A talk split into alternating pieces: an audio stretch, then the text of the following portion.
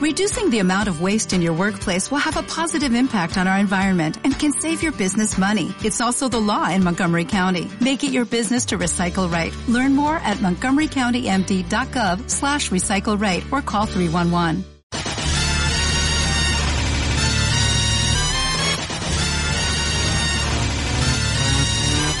Soy de la generación X. Yo soy millennial. Soy de la generación Z. No, sois de la generación... Anitakume.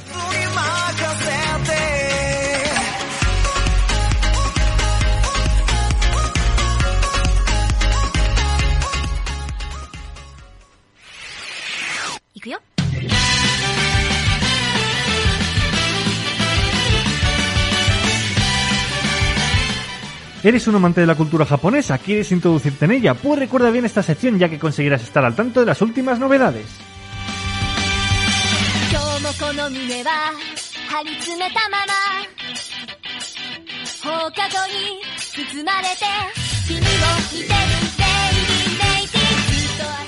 Tónica Kukawai tendrá un importante anuncio esta semana.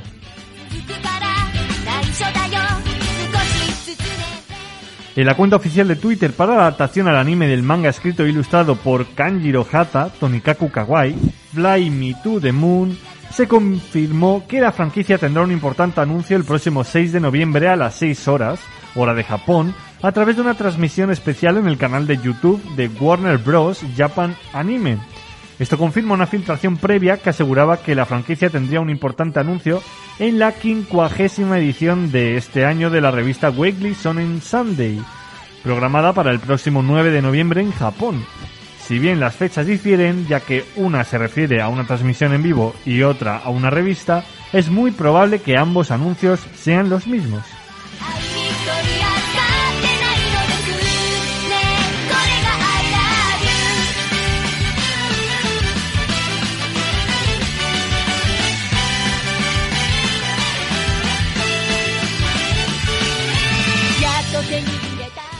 el anime Kyuketsuki Sugu Sinu podría tener una segunda temporada.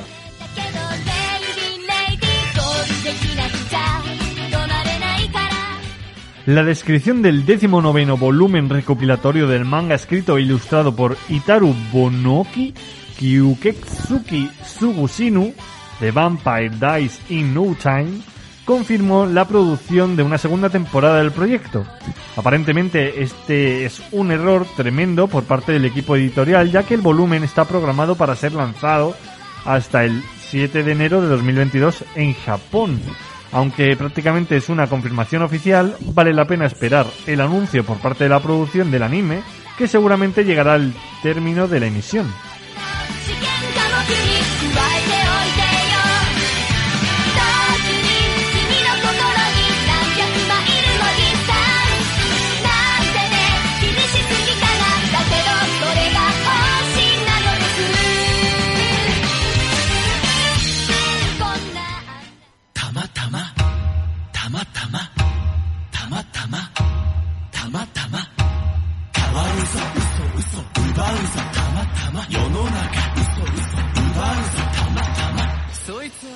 Japón es un país lleno de cultura y tradición. Es por eso que sabemos que tenéis gran curiosidad por conocer más acerca de ella. Así que a continuación os contaremos más acerca de esta increíble cultura.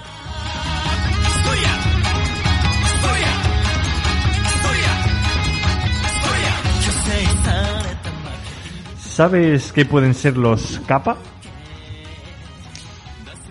Pues así, según me lo preguntas, o monstruos o fantasmas. Pues. Casi que monstruos, ¿no? Van por ahí los tiros, más por, por fantasmas. Ah, fantasmas. Pues eso, según me lo preguntas, o monstruos o fantasmas.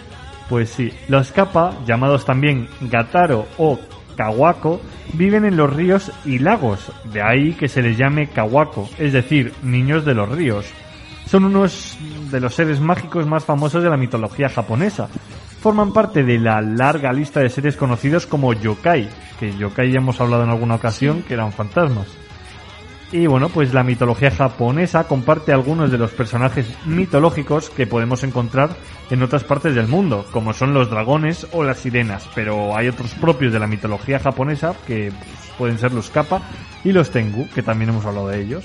A diferencia de Occidente, los dragones y las sirenas en Japón son seres buenos y bueno, concretamente los dragones son animales buenos y sabios que viven en el agua, a diferencia de Occidente, donde echan fuego por la boca, lo cual puede ser confuso para un oriental.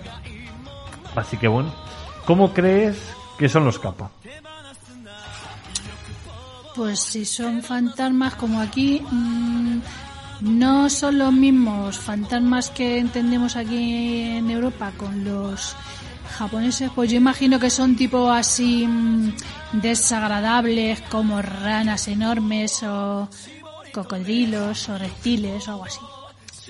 Pues son, aparentemente por lo que se ve, parecen ranas, pero no lo llegan a ser. O sea, Como son- una tortuga son- ninja, pero más feo. Sí, sí, por, por ahí sí va, o sea, va tirando por el tema de las ranas y las tortugas, eso sí. Se dice que los capas tienen forma casi humana, son del tamaño de un niño pequeño y bueno, su cara recuerda a las de las tortugas y sus extremidades y piel son similares a las de las ranas. O sea, es un remix ahí. Pues mm, lo que he dicho yo, una mezcla de todo. Eso es. Entonces, bueno, en ocasiones pueden aparecer representados también con un caparazón de tortuga, aunque algo más pequeño. Por ello es por lo que tal vez el nombre de capa derive de la palabra capa, introducida por los portugueses. Lo que caracteriza a estos seres es el plato que tienen sobre su cabeza, que se encuentra lleno de agua, puesto que de no ser así perderían sus poderes y acabarían muriendo. Madre mía. ¿Y crees que son buenos o malos? Hombre, pues malos, con esa pinta y ese nombre, malos, malísimos, mm, de horribles y de feos. Pues en los cuentos tradicionales japoneses suele decirse de ellos que son malos, que espían a las chicas mientras se desnudan y que incluso raptan a niños para comérselos. Por eso es habitual que a los niños traviesos se les diga no te metas en el agua o te comerá un capa. Madre mía. Pero, Aquí no te no sea malo que te come el coco y ahí no esto que te come el capa. pero ojo porque va más, porque supuestamente los capas se alimentan del Shidikodama, que es una especie de bola que se encuentra dentro del ano de los niños. ¿Eh? Sí, sí, así como te lo cuento. Pero bueno, por suerte, aunque también se dice de ellos que roban verduras en los huertos, hay un alimento que les gusta más que los niños, y son los pepinos. Hombre, es que los pepinos están mejor, digo yo, que los niños. Yo nunca me he comido un niño. Aunque a veces eh, mm, aquí decimos, tengo más tengo tanta hambre que me comería un niño cagao, que ya es mucho decir. Pues, pues mira, a ellos le- les van los pepinos.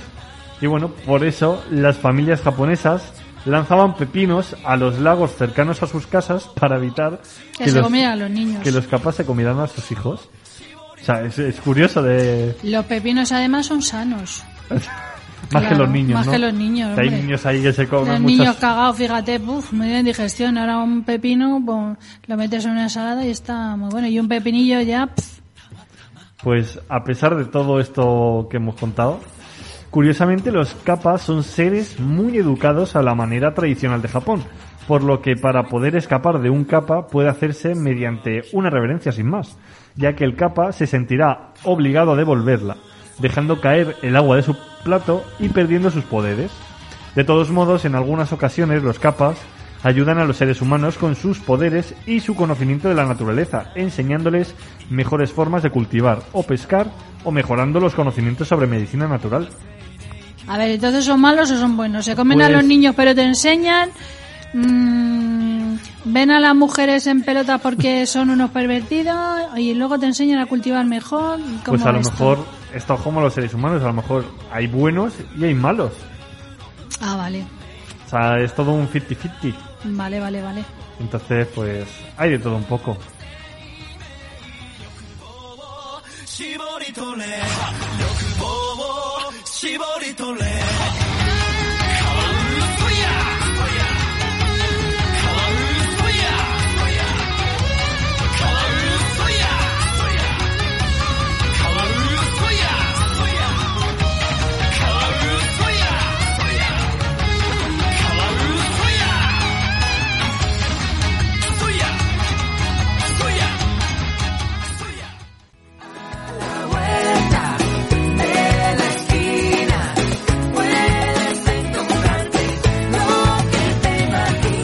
Soy Helu, me encanta el cine, el anime y me encantas tú.